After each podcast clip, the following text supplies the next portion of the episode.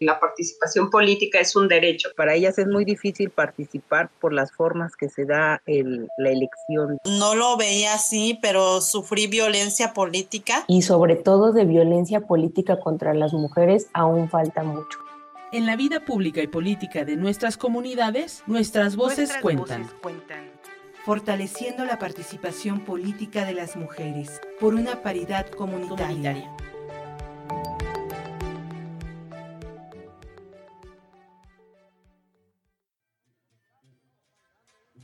El 25 de julio de cada año se celebra el Día Internacional de las Mujeres Afrodescendientes.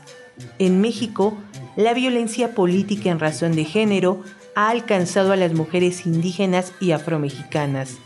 De acuerdo a la experiencia de Apolinaria Habana, Poli, las personas indígenas y afromexicanas no son consideradas para los asuntos de interés público.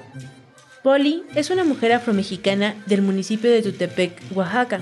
Es integrante de distintas colectivas y junto con otras mujeres busca que las afromexicanas sean reconocidas. A pesar de vivir violencia política en razón de género, su lucha es para que sus voces sean escuchadas, es para ser visibilizadas. Habla Poli Habana Roque, integrante de la colectiva Ñatunda.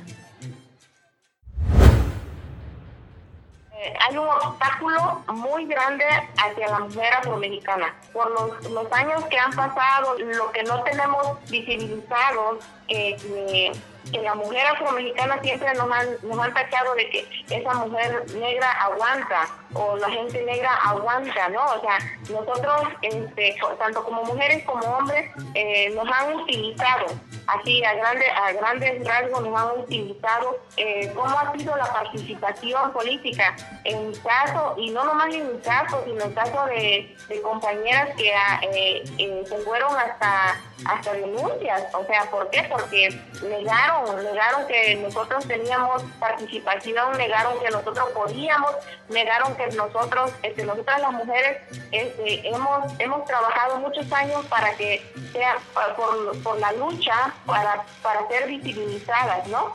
Entonces, este, eh, en esta participación política nos han utilizado y nos han este, negado eh, la participación política. Me, me ofrecieron a mí que yo participara, pero ¿para qué? Como para cubrir nada más eh, ciertas expectativas, o sea, que nada más eh, tú callada, tú nomás métete y ya, no digas nada, ¿no? Entonces, este, sí hemos sufrido discriminación en toda la extensión de la palabra. Poner el cuerpo, acompañar y transformar las injusticias es el acuerpamiento del que hablan las mujeres afromexicanas. Se acuerpan entre ellas, a través de su trabajo en colectivas desde donde se visibilizan, fortalecen, aprenden y enseñan lo aprendido. Estas organizaciones siempre están en la lucha constante para salir adelante profesional o personalmente. Se fortalecen en la escucha, en la visibilización de las diversas formas de violencia, en el seguimiento de los casos, el independizarse y crecer, incluyendo en el ámbito económico. No, encuentro ni la palabra correcta para decirte cómo me han fortalecido, cómo son mis líderes, cualquier este problema, cualquier situación, yo me acerco con mis compañeras, qué hago, qué digo, qué eso, eh, eh, nos han fortalecido en lo personal. Ahora, eh, yo un aplauso para mis compañeras, ¿por qué? Porque eh, a pesar de que no tenemos ayuda económica, eh, tenemos que vender, hacer rifa, vender para fortalecer la economía afromexicana, y no nomás afromexicana, e indígena, las personas que hacen sus sus servilletas, las personas que hacen sus monederos, sus blusas, todo, tanto afromexicanas como indígenas, fortaleciendo la economía eh, que, que, está por los suelos ahorita que se está viviendo con la pandemia,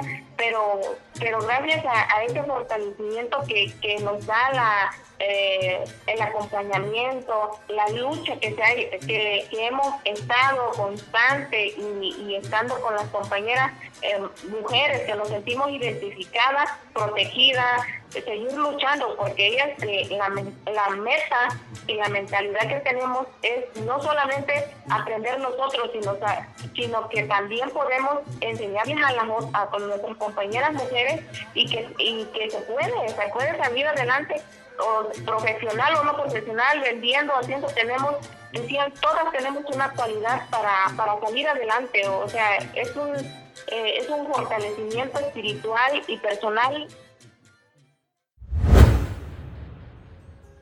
En colectiva, se proponen cambiar los roles que socialmente se han asignado a las mujeres. En algunas comunidades afromexicanas persiste la idea de que las mujeres deben cuidar del hogar, cocinar, atender a los hijos, hijas y personas enfermas. En el ámbito de la vida y participación política no son bien vistas. Con el apoyo colectivo han transformado esta realidad. Las organizaciones de mujeres luchan por el fortalecimiento individual y colectivo. Antes de la pandemia, las organizaciones y colectivas de mujeres afromexicanas se reunían frecuentemente para acompañar sus procesos, capacitarse y compartir sus problemáticas personales y comunitarias. Actualmente, a pesar de que las reuniones son a distancia, las mujeres afromexicanas siguen acompañadas. Costumbre es que la mujer se tiene que quedar en la casa, en que tú no puedes ir a andar eh, en la política, o sea, pero con mi trabajo yo como que la gente se sorprende, wow, este, tú eres el representante y tú vas y tú hablas y tú eh, acompañas a las mujeres, va y les invitas y todo. O sea, ha cambiado esa perspectiva porque gracias a las organizaciones y gracias a, como hay compañeras este, luchadoras que tienen organizaciones y que, y que están dedicadas al fortalecimiento de la mujer afromexicana. La violencia política en razón de género se enfrenta acompañadas de las compañeras, hablando para hacer visible la violencia y combatirla. Las mujeres brindan propuestas y acciones colectivas. Para Poli, las colectivas han ayudado a visibilizar a las mujeres afromexicanas, a conocer y enorgullecerse de su cultura. Me he enfrentado a, wow, a todo, a todo, desde en el sentido económico, en todos los sentidos, la verdad, pero gracias al, acompañamiento, gracias a la lucha, nos enseñaron que, que, tenemos compañeras y, que, y que no estamos solas, no, no solamente las mujeres afromexicanas e indígenas y todas, ¿no? Entramos en todas, mientras sea violencia, entramos todas.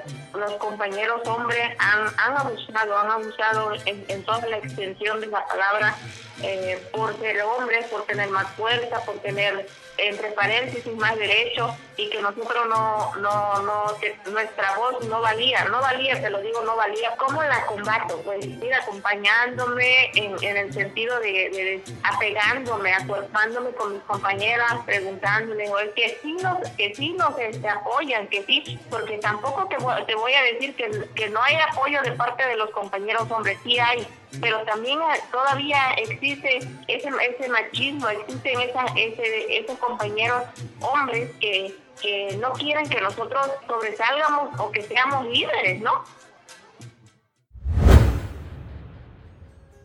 Ser independientes, generar ingresos propios, reconocer la violencia y enfrentarla así como dar apoyo, son algunas de las fortalezas que las mujeres afromexicanas han obtenido en colectivo a través de su lucha.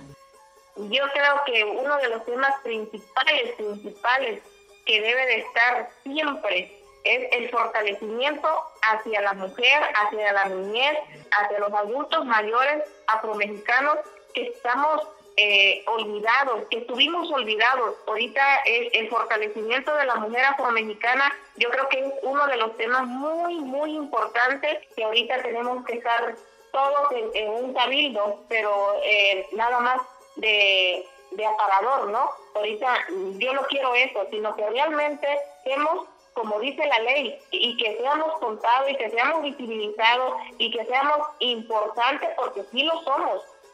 La fortaleza de las mujeres afromexicanas está en la autoorganización, en el acuerpamiento para seguir teniendo voz.